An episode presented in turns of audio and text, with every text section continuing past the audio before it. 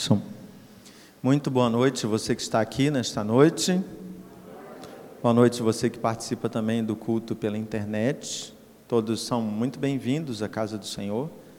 Quero dizer que, independente da sua intencionalidade em vir para cá, se você veio por convite, veio porque não tinha que fazer, veio porque tinha vontade, o importante é que Deus trouxe você aqui. Você precisa entender isso. Há um Deus que te ama e que, mesmo quando você é relutante, Ele continua insistindo em você. Mesmo quando você não pensa nele, Ele não deixa de pensar em você. E tem um Deus que preparou algo para nós, né? para nós ouvirmos, para nós aprendermos, para edificar a nossa vida. Tem um Deus que quer de fato nos usar, quer nos fazer instrumentos de tua vontade, por mais que a gente não seja digno ou capaz para fazer isso, mas Ele continua insistindo em nós. Por mais que a gente faça bobagem, seja intolerante, agressivo, pecador, Ele continua olhando para nós com olhos de amor. Você crê nisso? Vou fingir que você não respondeu, porque eu não ouvi sua resposta. Você crê nisso? Isso. Porque é assim que a gente tem que estar preparado para ouvir a mensagem do Senhor. O Senhor traz algo para nós que é importante para nós. Na hora a gente às vezes nem consegue entender, mas é importante. Mês de setembro é o mês de aniversário de nossa igreja. Se você chegou aqui e está se perguntando por que, que tem ali um 100 ali do lado, nós começamos oficialmente no dia 12 de setembro as comemorações para o centenário da nossa igreja. Dia 8 de setembro deste ano completamos 99 anos de organização. Embora, tecnicamente, a Igreja Presbiteriana Tomás Coelho já tenha seus 107 anos, porque ela começou em 1914. Algumas coisas muito típicas da nossa identidade, né? Certa vez perguntaram se a gente deveria renovar o nome da nossa igreja, né? até porque a gente está em Cavalcante, não está em Tomás Coelho. O tempo passa, né? o tempo voa, a poupança Bamerindos continua numa boa. Isso é, é ditado de velho, né? E a gente fez questão de preservar o nome da igreja com TH e Z no final. Todo mundo escreve errado, até os membros da igreja. Tomás Coelho, para mostrar que a nossa igrejinha não nasceu ontem, né? E aí, nesse mês, nós falamos, é, primeiro domingo, o reverendo Roberto falou sobre os pilares do nosso DNA. Nós somos uma igreja acolhedora. No segundo domingo, eu falei sobre igrejas relevantes. No terceiro domingo, tivemos a participação da missionária Miriam Zanucci, como a primeira pregadora convidada né, para o centenário. E hoje nós vamos falar sobre o último pilar, a igreja transformadora. Para isso, nós vamos ler o texto muito conhecido, Lucas capítulo 19, ok? Lucas capítulo 19, versículos de 1 a 10, a história de Zaqueu. Todo mundo aqui já conhece a história de Zaqueu, certo? De có, salteado, não precisa nem projetar o texto, os irmãos vão fazer a leitura alternada sem olhar, certo? Pode ser numa versão freestyle, você não precisa dizer as, as palavras todas, não, mas você sabe exatamente o que aconteceu na história. Por acaso alguém aqui nunca ouviu a história de Zaqueu? Levanta uma mão assim. Eu falei junto, né? Ficou mamão. Levanta uma mão. Não, levanta uma das mãos.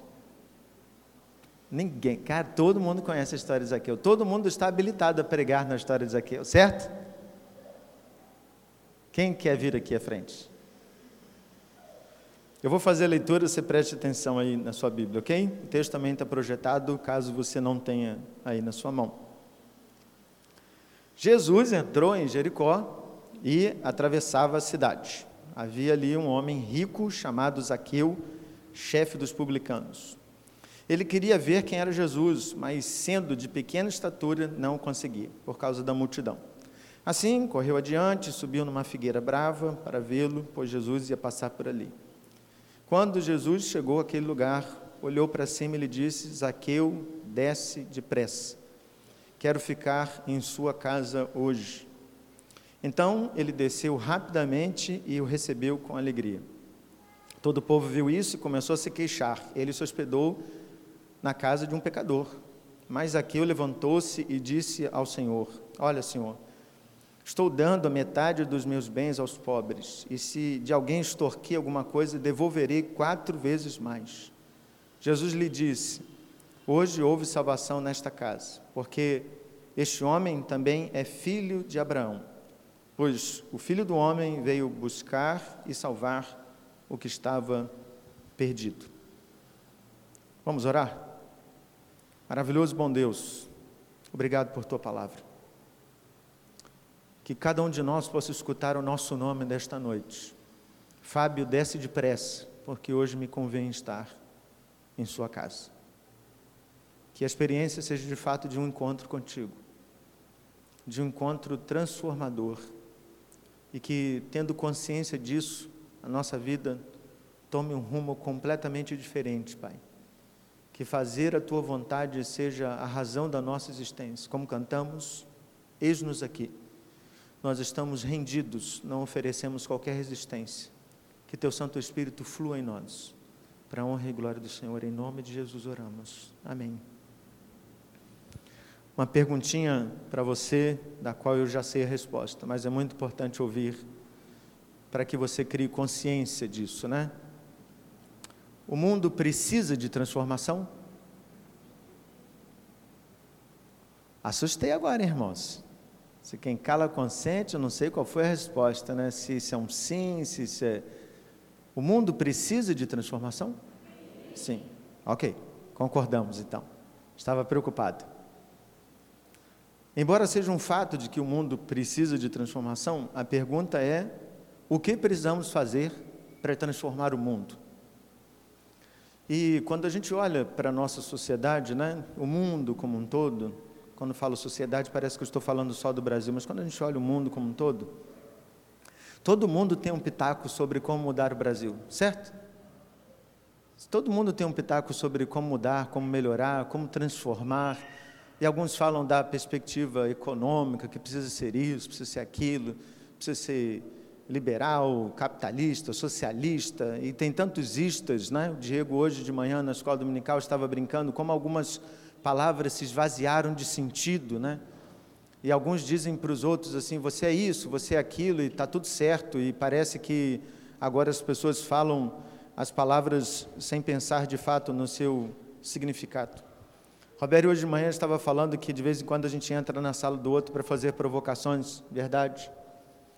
E aí, numa dessas semanas, e não foi essa semana, eu acho que foi na outra semana, na outra, na outra, não sei mais. Eu virei para a sala do Roberto e perguntei assim, Roberto, quais são as expressões políticas que Jesus usa em sua fala? Não foi essa a pergunta que eu fiz? Quais são as reflexões políticas que Jesus faz em seu tempo? Estávamos pensando sobre isso. Só há uma menção que Jesus faz sobre política em seu tempo. Dai a César o que é de César e dai a Deus o que é de Deus. Em todo o tempo, Jesus não estava nem aí para o Império Romano ok? Jesus só ataca, e ataca é uma palavra para mostrar a intencionalidade de ir contra um único grupo. E não era um grupo político, era um grupo religioso. Era um grupo que devia ser exemplo, mas não era. Era um grupo que tinha um evangelho de discurso, mas quando você olhava para a vida deles, não dava para copiar absolutamente nada. Isso é interessante, né? Porque as críticas de Jesus não são contra o modelo econômico, é, não são contra um modelo de organização, se é império, se é rei, se tem um ditador, se tem um presidente. Se é, Jesus não está muito preocupado com isso.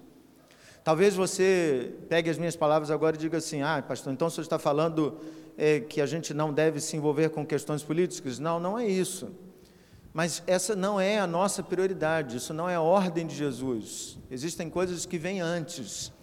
E quando a gente inverte a ordem e a gente coloca algumas coisas como prioridade no nosso discurso, na nossa fala, as coisas que de fato são importantes, elas ficam esquecidas. Então preciso perguntar para você, qual é a ordem de Jesus, a ordem expressa de Jesus? Só tem uma, irmãos. Marcos 16, 15. Ide e pregai o evangelho a toda criatura. Então você tem que ir onde? Todo mundo. Prega o evangelho para toda criatura. Uma ordem e um conteúdo: evangelho. Se você pega Mateus 28, Jesus disseca um pouquinho isso e diz que a gente deveria fazer discípulos. Pregar o evangelho, então, não é só soltar palavras.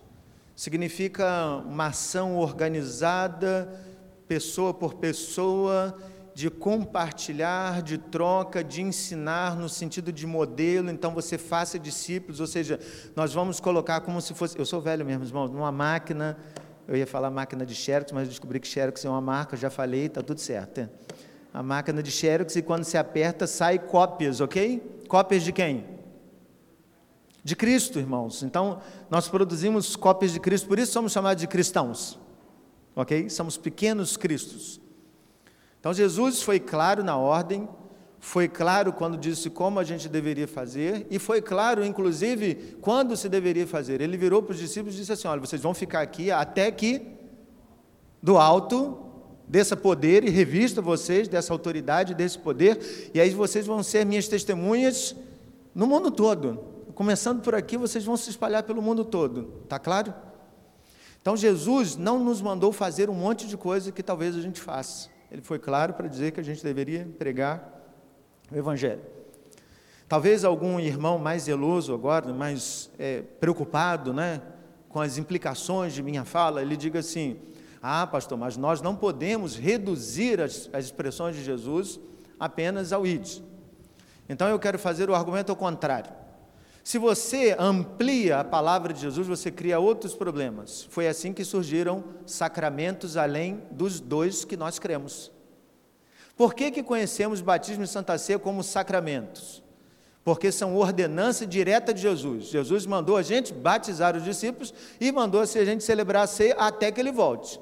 Qualquer outra expressão de isso aqui é sacramento, por que, que a gente rejeita? Porque não foi ordem de Jesus. Então, tudo que a gente faz e que não foi ordem de Jesus, a gente dá uma ajeitada na missão, entendeu? A gente precisa ser muito cuidadoso com isso. Porque senão a gente é muito rigoroso com alguns aspectos teológicos e diz assim: não, isso aqui a gente não faz porque não foi ordem de Jesus. Mas tem um monte de coisa que a gente faz e também que não foi ordem de Jesus. A gente precisa, de fato, estar em constante análise e perceber se a gente está fazendo aquilo que Jesus mandou. Não significa que a gente não possa estudar, não possa falar de temas como a gente falou hoje, né? Porque são aspectos que estão dentro do Evangelho, na escola dominical hoje. Nós falamos sobre disciplina, um assunto dificílimo mas que faz parte do conteúdo do Evangelho, né? perdão, graça, aquilo que a gente cantou, como trata o irmão, isso está dentro da perspectiva de Jesus. Então, o Evangelho não é só antigamente como o pessoal da minha geração fazia isso, né? carimbava na, na carta. Ninguém mais manda carta para ninguém, irmãos. Mas tinha um carimbo na carta. Você que é velho, o que, que as pessoas carimbavam? Ninguém quer ser velho, né? Mas as pessoas carimbavam assim, só Jesus salva. As pessoas tinham um carimbo, as pessoas colavam, assim, você sabia que era carta de crente. É, por onde a carta passasse, ela ia convertendo gente, né? ela ia comunicando a mensagem do Evangelho. Só que a gente aprende que a mensagem do Evangelho não é só essa. Há uma noção clara de eu sou pecador, o pecado me leva ao inferno. Aí, quando Jesus derrama seu amor por mim, há um novo estilo de vida. E aí tem uma ramificação bem densa do que, que é o Evangelho. Por isso que a proposta é fazer discípulos e ensinar, porque tem uma proposta de ensino. Só que o Evangelho nunca pode faltar. Porque, como disse o apóstolo Paulo, o Evangelho é o poder de Deus. Romanos 1,16. Por que, que Paulo escreveu isso na carta aos Romanos? Quero que você preste bastante atenção. O Império Romano foi um dos maiores impérios, se não foi o maior. Nilson, que é professor de história, foi o maior? O maior maior império. Então, quando o Império Romano olhava para si, como é que eles conquistaram o mundo? Pelo poder de Deus? Que é isso, irmãos? Conquistaram o mundo por causa do nosso poder militar, da nossa estratégia, da forma como conquistamos, da forma como nos relacionamos. Então, quando Paulo escreve a uma igreja que está em Roma, diz assim: ó, Roma se orgulha do poder bélico, nós vamos nos orgulhar do poder que há no Evangelho. Dá para entender? O apóstolo Paulo ele está dizendo assim: nós temos um poder que a gente não valoriza. Jesus nos confrontou contra isso, irmãos. Quantas vezes você treme as pernas no Rio de Janeiro que nós vivemos porque alguém te aponta uma arma? Qual foi a palavra revolucionária de Jesus lá no tempo dele? Quando alguém apontasse uma arma para sua cabeça, o que, que Jesus disse? Não tema este homem, porque ele não pode lançar a sua alma no inferno. Você só tema a um. Quem é esse? Deus. Os irmãos tiraram um cochilinho de domingo à tarde? Não. Só para saber se os irmãos estão meio cansados, eu aumento o volume, falo mais rápido. Ok? Vamos lá. O poder de Deus é esse. Ou seja, a igreja usufrui de um poder que nós não conhecemos, não cabe no meu bolso, eu não domino, mas ele está aqui, irmãos. O poder que nos dá autoridade de dizermos para alguém que está endemoniado: sai, e o demônio sai. Que nos dá autoridade de falarmos sobre cura quando alguém está enfermo. Você percebe isso, irmãos? Não é mágico, é sobrenatural porque transcende a nossa perspectiva de compreensão. Mas é esse o poder que está sobre a igreja. Está entendendo?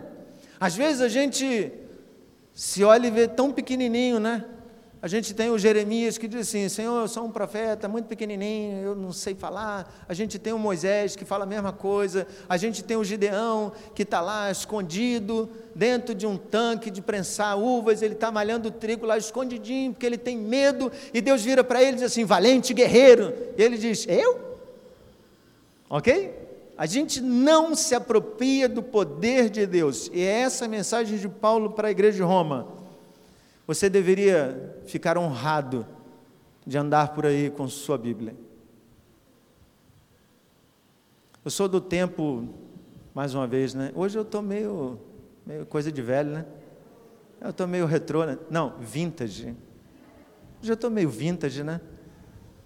Eu sou do tempo que a gente andava com Bíblia e quanto maior a Bíblia, mais crente você era, né? Daí que nasceu a Bíblia de Genebra. Você andava com a Bíblia e aí, quando a gente passava na rua, como é que chamava a gente? Os Bíblias. Ah, lá vai o Bíblia. Os Bíblias. Hoje você anda com a Bíblia no celular, ninguém sabe que isso é Bíblia, porque a Bíblia está no celular. Ok, não estou fazendo crítica geracional, não. Mas o que eu quero dizer é que havia um orgulho de dizer que a gente era crente, de mostrar para o mundo a diferença. Muitas vezes a questão da roupa, de ir para a igreja com uma roupa diferente no domingo, não era só para mostrar que eu era mais bonitinho, não, é, mas era para mostrar transformação, era para mostrar que, é, cara, eu dou o melhor para Jesus. Então, lá em casa a gente tinha a roupa do domingo. A gente não tinha, como a galera tem hoje aí, 30 sapatos, não sei quantas calças, né? A gente vivia contadinho, então tinha aquela roupinha do domingo, a gente não usava para nenhum lugar, nenhuma festa, nenhum aniversário, nada, mas era roupinha de domingo para mostrar que você era um menino de Jesus, transformado, ok?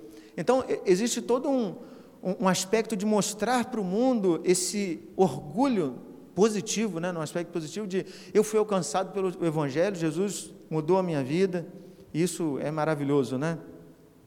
Aí quando a gente olha para o nosso contexto, a gente precisa lembrar que o Evangelho é poderoso. Para quê? Qual foi a primeira pergunta? O mundo precisa de transformação? Sim. Então o que, que o mundo precisa? Do Evangelho.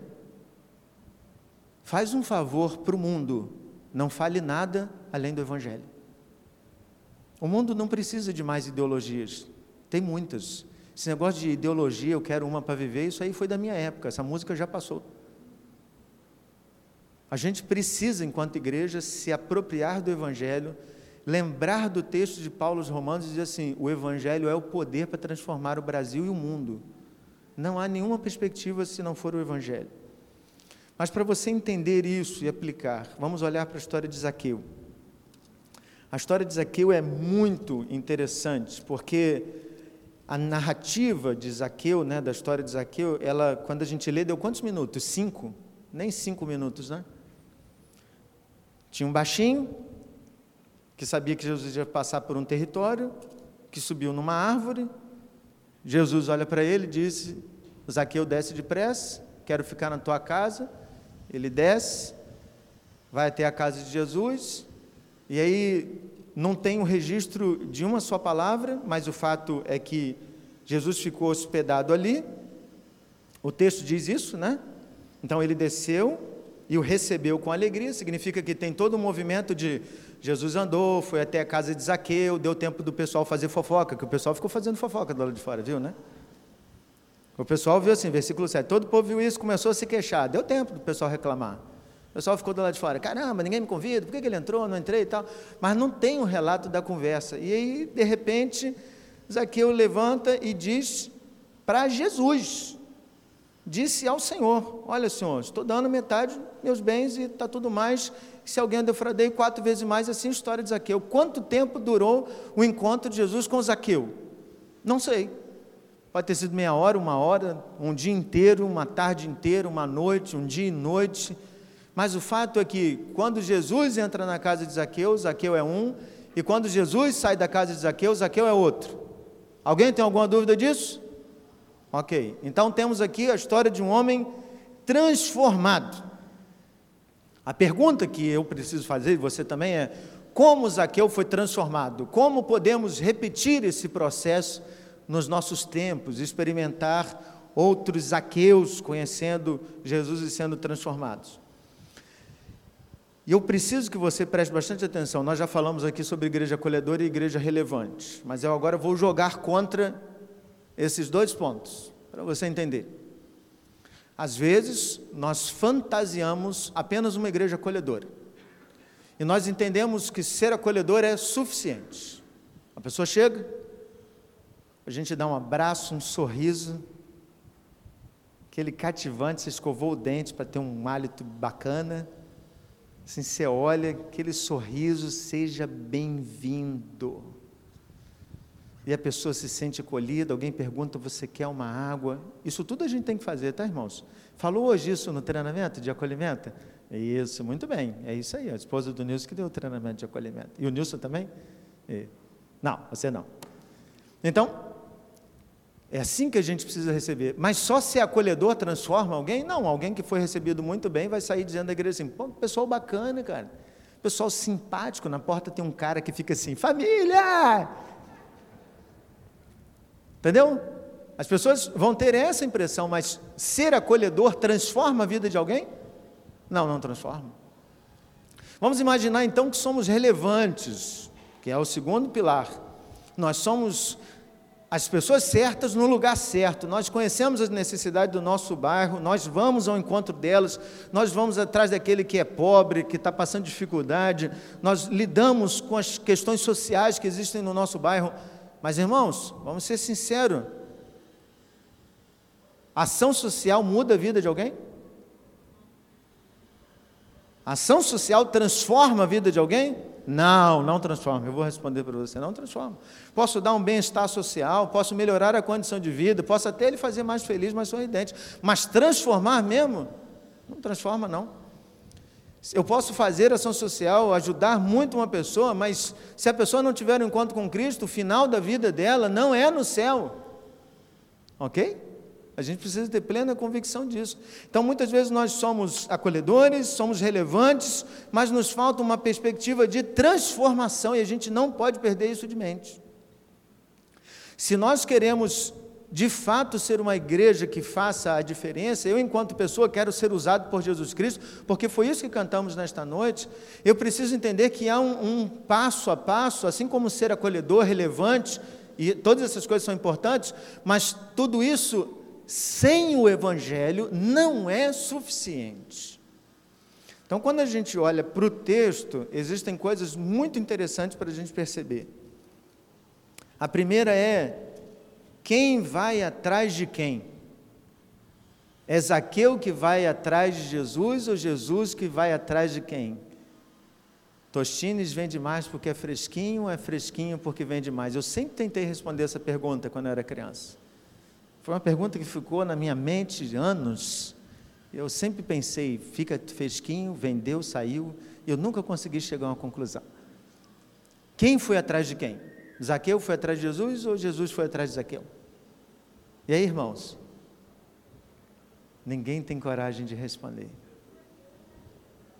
Hã? Zaqueu foi atrás de Jesus.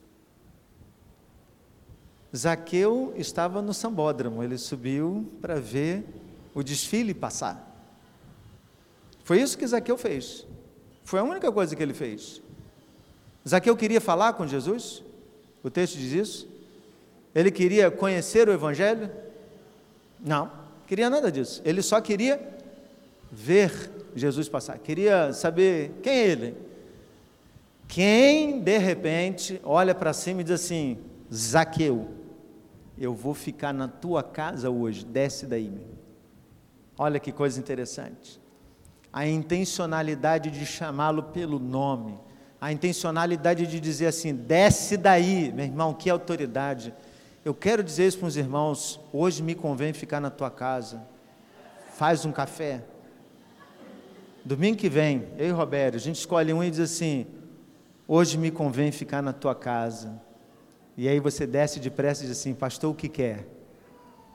Percebeu? Percebeu a autoridade de Jesus? Jesus é extremamente intencional. Isso me faz pensar sobre duas perspectivas eclesiológicas que estão acontecendo no nosso tempo e que talvez você não se ligue nelas, porque não seja sua área de foco, mas elas acontecem. A primeira é a igreja atracional. Existe uma igreja que está focando em atrair pessoas. E essa igreja focada em atrair pessoas, ela cuida muito bem da sua estrutura ela se preocupa em acolher pessoas, ela se preocupa em ter trabalho para crianças, em ter trabalho para adolescentes, ela se preocupa em oferecer de fato, é, vou colocar a palavra serviço porque eu não encontrei outra, mas oferecer um serviço que de fato seja bom para as pessoas. Tem algum problema com isso? A princípio, não. Mas se a igreja é apenas atracional, a igreja está dizendo para o mundo que o evangelho ele não é conhecido das portas para fora para as pessoas conhecerem o Evangelho, eles precisam entrar aqui, nesse tempo. E aí a gente está dizendo que o que os crentes devem fazer não é ir pregar o Evangelho, é dizer assim, cara, vai lá na minha igreja. Vai lá na minha igreja, vai no culto. Culto é 9, 18 e 30. Quarta-feira tem Academia da Alma. Vai lá. Você precisa ouvir da palavra. Poxa, mas me fala mais Jesus. Não, cara, domingo, domingo. Domingo você vai lá. E é interessante que quando a gente olha isso, Jesus foi até radical contra isso. Jesus curava uma pessoa. Qual era o marketing de Jesus? Não conte para ninguém. O cara estava leproso, longe da família, e Jesus diz assim: Não conta para ninguém. Como é que o cara chega em casa, irmãos? A mulher pergunta: Puxa, dez anos você fora, o que, que aconteceu? Não posso falar. Já parou para pensar? Assim, não, claro que as pessoas contaram. Eu fui curado por Jesus, Jesus foi maravilhoso, ele me tocou, eu estava leproso ainda, ele veio comigo, ele me deu uma palavra, falou para não contar nada, mas eu não aguento, eu tenho que contar isso para essas pessoas. Mas Jesus falou para não contar, porque ele não queria que as pessoas viessem até ele por causa da cura. Então, de alguma forma, Jesus rejeita esse atracional, ele não quer ficar cercado de gente que só quer ficar usando de seu poder quando as pessoas, depois da, da multiplicação dos pães, vão até ele e dizem assim: Vocês estão atrás de mim por causa do pão. Todo mundo vai embora chateado porque Jesus deu uma bronca. E aí Jesus vira para os discípulos e pergunta: E vocês não vão não? Aí, Senhor, que isso? Só o Senhor tem palavras de vida. Ou seja, Jesus é contrário a essa multiplicação de ser atraído pela fama dele. Jesus às vezes nem conseguia entrar em determinados lugares porque ele estava muito famoso, as pessoas conheciam muito o seu nome. Mas Jesus rejeita essas coisas, ele quer discípulos de verdade, discípulos que entreguem a sua vida. E o outro modelo de igreja, então, diferente do atracional, é o encarnacional. Ou seja, aquele discípulo ou aquela igreja que assumiu consigo a responsabilidade de parecer com Cristo Jesus, e em vez dele ficar dizendo para as pessoas: venham para a igreja, façam isso, vá lá na minha igreja, não, ele vai ao encontro das pessoas e ele leva o evangelho até essas pessoas, como Jesus fez. Entrando no tanque de Betesda para curar o homem que era paralítico, indo ao encontro de leproso, indo ao encontro de cego. Jesus é intencional, ele vai ao encontro de pessoas, ele vai na direção de pessoas. Então, grave isso. Se a gente quer que o mundo se transforme, a gente não pode esperar que o mundo sente na frente do YouTube e assista as mensagens do pastor Robério, do pastor Fábio, de quem quer que seja. O mundo não está interessado nisso. Nós é que devemos ir ao mundo, ir ao encontro das pessoas e dizer nos olhos: você precisa ouvir o Evangelho. Mas há um segundo aspecto, que é o compartilhar. Ok, fomos ao encontro das pessoas, e aí estou diante de uma pessoa agora, e o que eu falo para essa pessoa? Compartilhar é um momento muito interessante, porque compartilhar presume diálogo. Irmãos, olhem para mim, tem uma coisa que está difícil no nosso tempo: é diálogo. As pessoas não se escutam. A gente fala e o indivíduo já está pensando na resposta. Quem já foi lá na minha sala? E acho que na sala do Roberto também, porque tem um quadrinho lá dos votos. Sabe o terceiro voto, que é quem é meus mentoriados? Qual é o terceiro voto? Nunca se defenda. Então, quando você faz uma pergunta para alguém, a pessoa já começa assim: Olha só, pastor, vou explicar para o senhor. Começou mal. A gente fica numa uma coisa de ficar se justificando e ficar. A gente não escuta a pergunta, não está realmente ouvindo o que a pessoa está dizendo. A gente não é direto para dizer assim, falhei, não, preciso melhorar nisso. A gente fica preocupado em criar uma imagem, a gente está num tempo que as pessoas têm muita dificuldade. É só olhar para a rede social. Alguém escreve uma coisa, um post qualquer, vem o outro e acha de o direito de humilhar o outro com palavras. Escreve um monte de coisa, aí aquele que é ofendido tem a réplica, a tréplica e não sei o que vem depois disso mais. E vai falando, e vai falando, e fica aborrecido, cancela o outro, deleta, bloqueia, não sei como é que faz essas coisas, mas as pessoas não conversam mais, não há o direito de diálogo, de conversa, de compartilhar, nós temos muita dificuldade com isso. Dificuldade de sentar com alguém que pensa diferente de nós. Qualquer pessoa que hoje pense diferente, ela tem um rótulo. A gente precisa dizer, fulano é isso. A gente diz o nome, não vou dizer nenhum para não fazer referência a nada. Porque até se eu disser isso aqui, alguém que está assistindo lá vai dizer assim, e o pastor é isso. Nós estamos num tempo tão complicado, irmãos, que as pessoas não conseguem sentar. Sabe o que me atrai em Jesus? Quem é Zaqueu, irmãos? Zaqueu, ele é publicano. Sabe o que, é publicano? X9, traidor, alguém que era do povo, que foi tirado do povo e agora era usado pelo Império Romano como bode expiatório para cobrar os impostos do próprio povo. Então imagine, eu criado junto com Bério, ok? Eu e Berim, criado junto.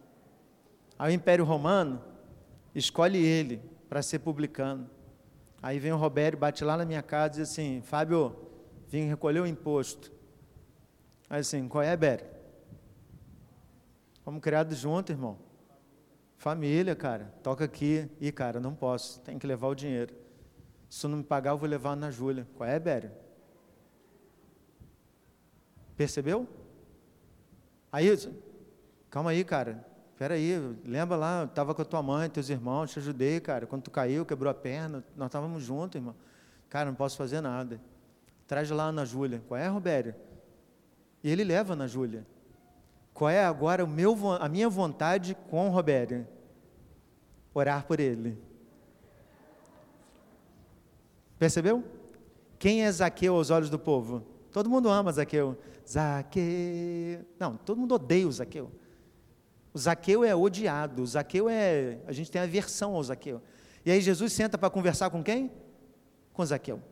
Por que, que o povo está do lado de fora? Como ele pode sentar com um pecador miserável, cobrador de imposto? Tem que ir para o inferno esse Zaqueu. Percebeu? O relato de, de Lucas é curioso, porque diz assim: ele foi sentado com um pecador. Lucas é crente, irmãos, para registrar isso. Ele não registrou o que o povo estava falando ao redor. Mas as pessoas têm ódio de Zaqueu. E Jesus senta para conversar com Zaqueu, irmãos. Você imagina alguém no Brasil que não presta? Só imagina você está sentado agora do lado dessa pessoa, conversando sobre as maravilhas do Evangelho, porque Deus amou o mundo de tal maneira E você está compartilhando com essas pessoas as benesses do céu, o amor, a graça, o perdão. Você não fala de política, percebeu? Você não fala sobre ideologia, você está compartilhando com esse nojo. Você está compartilhando com ele. Quero que você perceba isso. Compartilhar é a capacidade de sentar e saber quem eu sou e quem é a outra pessoa. Jesus sabe assim: eu não vou ser corrompido pelo Zaqueu, porque eu sou a luz do mundo. E o Zaqueu é transformado porque as trevas não prevalecem contra a luz. Não há como lutar contra a luz, porque a luz alcança o coração de Zaqueu. Mas Jesus tem capacidade de sentar com Zaqueu. Perguntinha para você: você consegue sentar com alguém que não pensa como você? Pelo silêncio, irmãos, é assustador. A gente tem dificuldade mesmo. Mas mais do que sentar, a outra pergunta que você deve fazer é: o que que eu vou compartilhar? Nós temos muita dificuldade quanto ao que compartilhar. Eu vejo muita gente na internet compartilhando denominação ou conceitos teológicos. Eu acredito no calvinismo, eu acredito na predestinação, na eleição, e ficam lá com essas baboseiras teológicas discutindo e tentando arrumar adeptos, né? e ficam batendo prosa de teologia como se isso fosse o cerne, uma coisa mais importante do mundo. Irmãos, no final não vai existir igreja presbiteriana, nem batista, nem pentecostal, nada disso. Estaremos todos no céu unidos como irmãos em Cristo Jesus. Percebeu isso, irmãos? No céu, essa baboseira teológica que hoje nos separa acaba. Como acaba? Não sei, né, irmãos? Porque no céu, aí, alguns irmãos ainda fazem piada. No céu a gente vai dizer assim, viu? Estava certo. Pouco importa algumas coisas, então muitas vezes a gente dá valor ao que compartilhamos e a gente esquece do Evangelho, a gente compartilha um monte de coisa, que a igreja é legal, que eu aprendi um processo de discipulado, que tem isso, que tem aquilo, mas o conteúdo do Evangelho a gente não compartilha. Então é a capacidade de sentar com alguém que é diferente, mas não apenas para ficar concordando com aquela pessoa. Você acha que em algum momento Jesus concordou com Zaqueu com o que ele fez, irmãos? Você acha isso? Claro que não, mas Jesus não precisava ficar dizendo isso para Zaqueu, a presença de Jesus já incomodava o coração de Zaqueu. É a mesma coisa quando você que é crente chega num ambiente que as pessoas estão falando palavrão, e aí você chega e as pessoas vamos parar que fulano chegou. Não é assim que acontece quando você chega? É assim que acontece quando eu chego. Eu não sei se é por causa do heavy que tem antes do meu nome. Mas as pessoas falam, cara, vamos parar que o pastor chegou. Tá bom, eu fico feliz com isso, porque significa que eu não compartilho dessas coisas. Mas o importante é capacidade de sentar e capacidade de compartilhar, mas compartilhar o quê? Compartilhar o Evangelho. Mas há um outro aspecto que é interessante, que é a transformação em si. Qual é o sermão que Jesus pregou para Zaqueu? Já se pensou nisso? Já parou para pensar? Cara, eu tenho uma curiosidade, eu tenho algumas perguntas para chegar no céu. Encontrando Jesus, eu pergunto assim, mestre, o que falaste para Zaqueu? Quais foram as palavras que moveram Zaqueu a dizer: Eu aceito, eu entrego, restituo quatro vezes mais? E aí, olhando, irmãos, eu estava conversando isso com a Rosinha. Olha para os sermões de Jesus. No nosso tempo, a gente valoriza muito a oratória, né? Se o pregador é bom, se o pregador faz aquilo, se ele movimenta, se ele gesticula, se ele fala bem, se ele organiza as palavras, se ele abre portas e fecha portas, se ele deixa pensamentos no ar. Eu olho para Jesus e vejo que Jesus não dá a mínima para isso. Jesus é, é mestre de pregar sermões que às vezes tem um ponto, às vezes tem três, às vezes não tem nenhum, às vezes são perguntas. Jesus começa do nada e diz: Vocês são a luz do mundo. Vocês são o sal da terra. E ele começa outro sermão, semeador saiu a semear e lançou as sementes na terra. E as pessoas estão assim, uau. Percebeu? Jesus não faz apelo, Jesus não faz desafio prático, Jesus não faz conclusão no sermão, ele deixa as coisas no ar. Às vezes as pessoas perguntam assim, mas Senhor, o que quiseste dizer com aquela parábola? Ele explicou uma, irmãos. Uma. Uma. As outras todas ficaram assim, ele disse assim, quem tem ouvidos, ouça. Se eu pregasse um sermão assim, e você dissesse assim, pastor, não entendi, eu vou dizer para você, eu já tenho a resposta. Quem tem ouvidos, ouça. Próxima vez você chegar para mim e dizer assim, pastor, não entendi o que o senhor quis dizer. Quem tem ouvidos, ouça, irmão. Que é assim que Jesus fazia. Percebeu? Jesus não é enfático, nem parece ter boa retórica, nem é atraído, pra, mas Jesus tem uma coisa que é a autoridade. Quando Jesus prega, se percebe a autoridade. É assim que Jesus é denominado. Quando ele fala com Zaqueu, o que está em jogo não são as palavras em si, mas a presença dele, o evangelho que está nele. Ele é o evangelho. A mensagem está dentro dele. E quando ele se aproxima das pessoas, as pessoas são impactadas pela sua presença. O que acontece é que Jesus chega para Zaqueu e a palavra de Jesus para Zaqueu não, não, é a palavra em si, não é a frase, não é uma citação reformada. Não, Jesus chega com uma palavra doce, mas uma palavra que está cheia do Espírito Santo de Deus. E essa palavra transforma. E às vezes a gente valoriza a retórica e não o poder de Deus. Há um exemplo disso. Eu ouvi uma história muito tempo atrás. Acho que já contei aqui, mas vou repeti-la. Um dia, uma igreja estava fazendo aniversário, eu, pastor da igreja, queria convidar uma pessoa muito influente na cidade, uma cidade pequena, uma pessoa muito influente, uma pessoa com muitas posses na cidade. Ele mandou o convite personalizado para aquela pessoa. E quando estava no meio do culto, ele percebeu que a pessoa entrou na igreja. E ele ficou todo animado, porque ele falou: caramba, a pessoa veio, Deus está comigo, né? Só que ele ficou ao mesmo tempo muito desanimado, porque aquela pessoa sentou do, crente, do lado do crente mais complicado da igreja. Toda igreja tem um, ou vários. Sentou do lado daquele irmãozinho complicado. E aí o pastor, na hora do sermão, e pregava, ia contando a história, determinado momento, o pastor pensou assim: vou fazer um desafio em duplo, vou sair daqui do púlpito e vou sentar do lado dessa pessoa. E ele contou, as pessoas estavam no banco, ele viu que aquele homem ia sobrar sozinho. Ele disse: Eu vou lá e vou sentar do lado dele, a gente vai poder compartilhar o evangelho. Ele fez isso.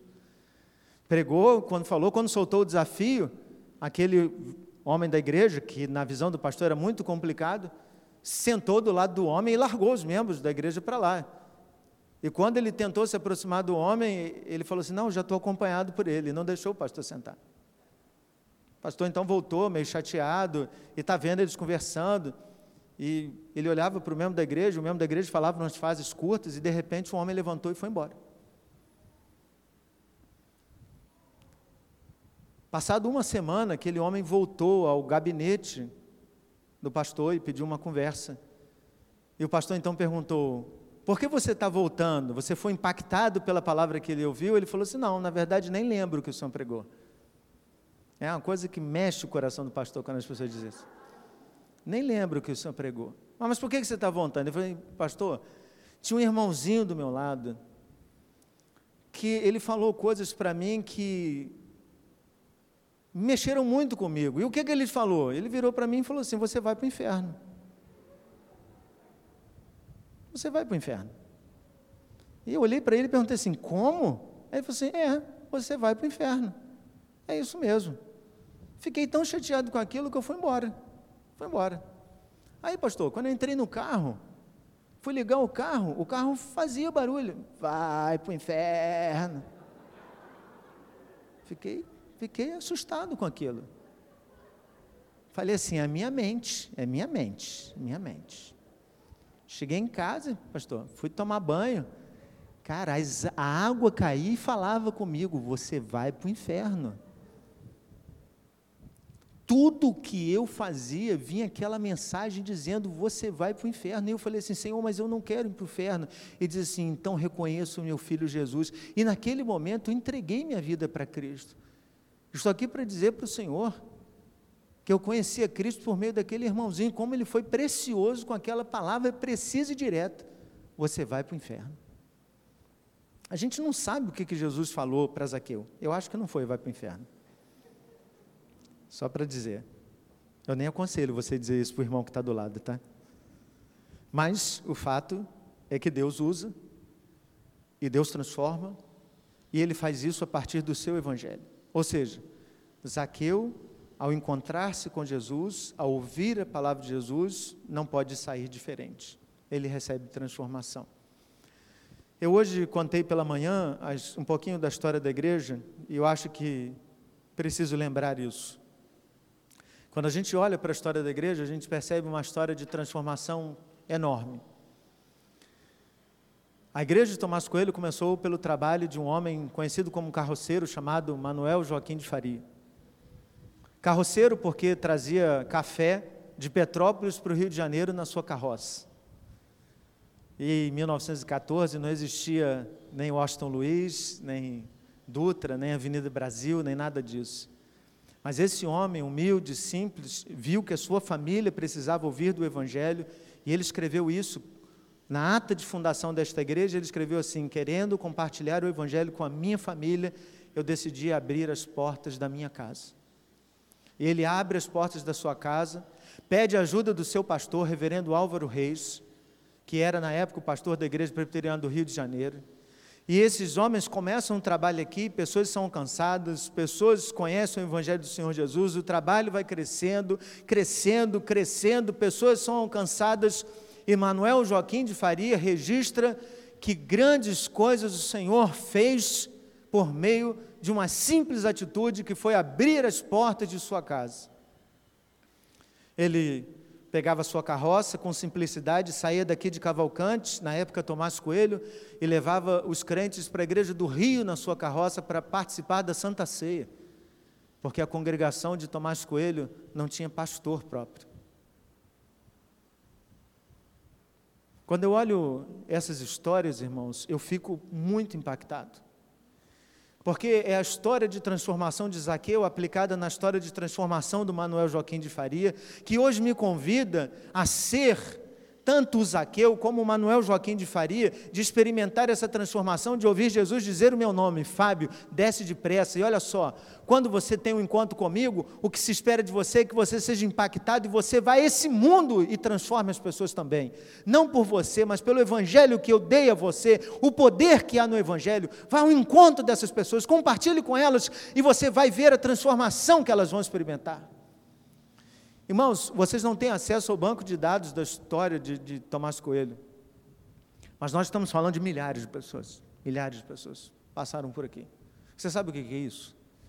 Milhares de pessoas conheceram o Evangelho pela, pela atitude que começou num homem simples, num carroceiro você já parou para pensar que a atitude que você toma hoje, uma atitude de abrir a sua casa para pregar o Evangelho, pode transformar numa igreja que daqui a 100 anos estará celebrando o centenário e pessoas que você nunca imaginou ouvirão do Evangelho por causa de uma atitude simples, que é decidir abrir a porta da sua casa para pregar o Evangelho? Nós trazemos uma igreja transformadora no nosso DNA, porque a história daqueles que nos precederam são histórias que nos inspiram, irmãos que nos fazem pensar que nós não podemos ficar estagnados no nosso tempo. O Senhor nos convida para ir ao encontro de pessoas e pessoas que precisam ouvir o Evangelho. Bem, nenhuma igreja é transformadora se os crentes são estáticos, estão parados, não saem do lugar.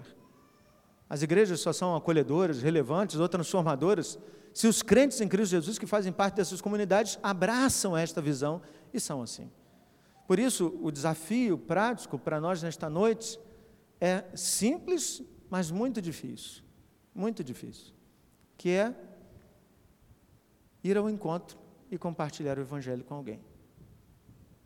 Há algumas semanas atrás, a Débora veio aqui, no microfone, e falou de um projeto chamado Minha Cidade para Cristo, um projeto da IPB, de compartilharmos o Evangelho com umas pessoas. E é interessante que quando a Débora compartilhava, ela falava assim: Nós queremos que você indique pelo menos o nome de uma pessoa, uma pessoa que não conhece Jesus Cristo, para que a gente possa compartilhar o Evangelho com ela. Você fala com ela, nós vamos estudar o é, João em cinco encontros, né? Foi bem claro. E aí, na minha oração, eu falava assim: Cara, como é que a gente vai fazer? Nós somos 200, cara, o que, que a gente vai fazer com 200 pessoas? Não era essa a nossa conversa, Débora? E aí a Débora falou assim: Pastor, tem 200, não. Eu falei, tem 100? Não, tem bem menos. Irmãos, isso é um diagnóstico. É um diagnóstico. É um diagnóstico de que está tão gostoso Jesus está na nossa casa, a gente fica batendo papo com Ele, que a gente faz como os apóstolos. Vamos fazer três tendas? Vamos dormir aqui? Vamos ficar cantando perdão e graça a noite toda? Estou nem aí se o braço do, do Igor está com problema.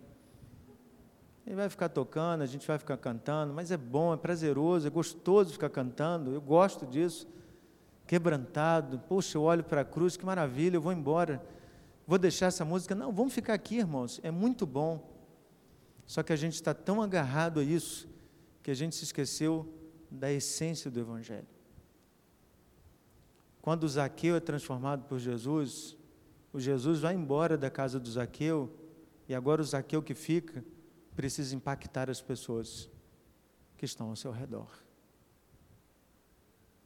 Não há dois personagens nessa história. Não há um Zaqueu de antes e um Zaqueu de depois. Só há o Zaqueu de depois. Só há o Zaqueu de depois. Se você ainda está no alto da árvore, Jesus, antes do sermão, já te falou: desce dessa árvore, vai lá para a igreja hoje que eu tenho um negócio para te falar. Você veio, você desceu, ok? Você ouviu do Evangelho. A pergunta é o que, que a gente faz agora com o Evangelho. Tem dúvida do que, que faz? Não tem dúvida. É compartilhar. E aí o desafio é para mim e para você. Mas eu quero te dizer: quanto mais tempo a gente tem de igreja, menos amigos fora da igreja a gente tem. E aí a gente precisa entender que o Evangelho nos manda para o mundo. Por mais que eu tenha muitos amigos crentes, eu preciso ter contato com o mundo. Porque não são os meus amigos crentes que precisam do Evangelho é o mundo que precisa do Evangelho. O que, é que a gente precisa fazer para transformar o mundo? Sair, irmãos. Sair e pregar o Evangelho que nos foi dado. Quero transformar esse desafio prático em algo mais prático ainda. Quero que você pense o nome de uma pessoa que não conhece Jesus. Quero que você pense agora. Vou te dar cinco segundos. Pensou? Sim ou não? Pensou? Você vai orar por essa pessoa, ok? Agora você vai orar por essa pessoa. Quando acabar o culto, você vai mandar uma mensagem para essa pessoa. Queria conversar contigo. Sobre o quê? Sobre o Evangelho. Queria ir ao seu encontro. Queria comer uma pizza. Vamos tomar um café? Vamos em algum lugar? Eu pago um outback para você. Vá ao encontro dessa pessoa. Compartilhe o Evangelho. E aproveita, dê o nome para Débora. Diz assim: Débora, essa pessoa aqui precisa ouvir do Evangelho. O problema é que um dia a gente estava no alto da árvore e Jesus disse: Fábio, desce depressa. Só que nunca mais a gente olhou para cima e percebeu que existem outras pessoas lá que precisam descer para conhecer do Evangelho. Quero que você orasse agora por essa pessoa. Quero convidar você a orar por essa pessoa que Deus colocou no seu coração que você com intencionalidade peça, Senhor, tem misericórdia dessa pessoa e me ajuda a compartilhar o Evangelho com ela. Não será fácil. Ir ao encontro de alguém é desafiador, mas foi isso que Jesus nos mandou fazer. A vida dessa pessoa não será transformada por ação social, benfeitoria ou qualquer outra coisa, mas pelo compartilhar do Evangelho. Ore por ela, em silêncio.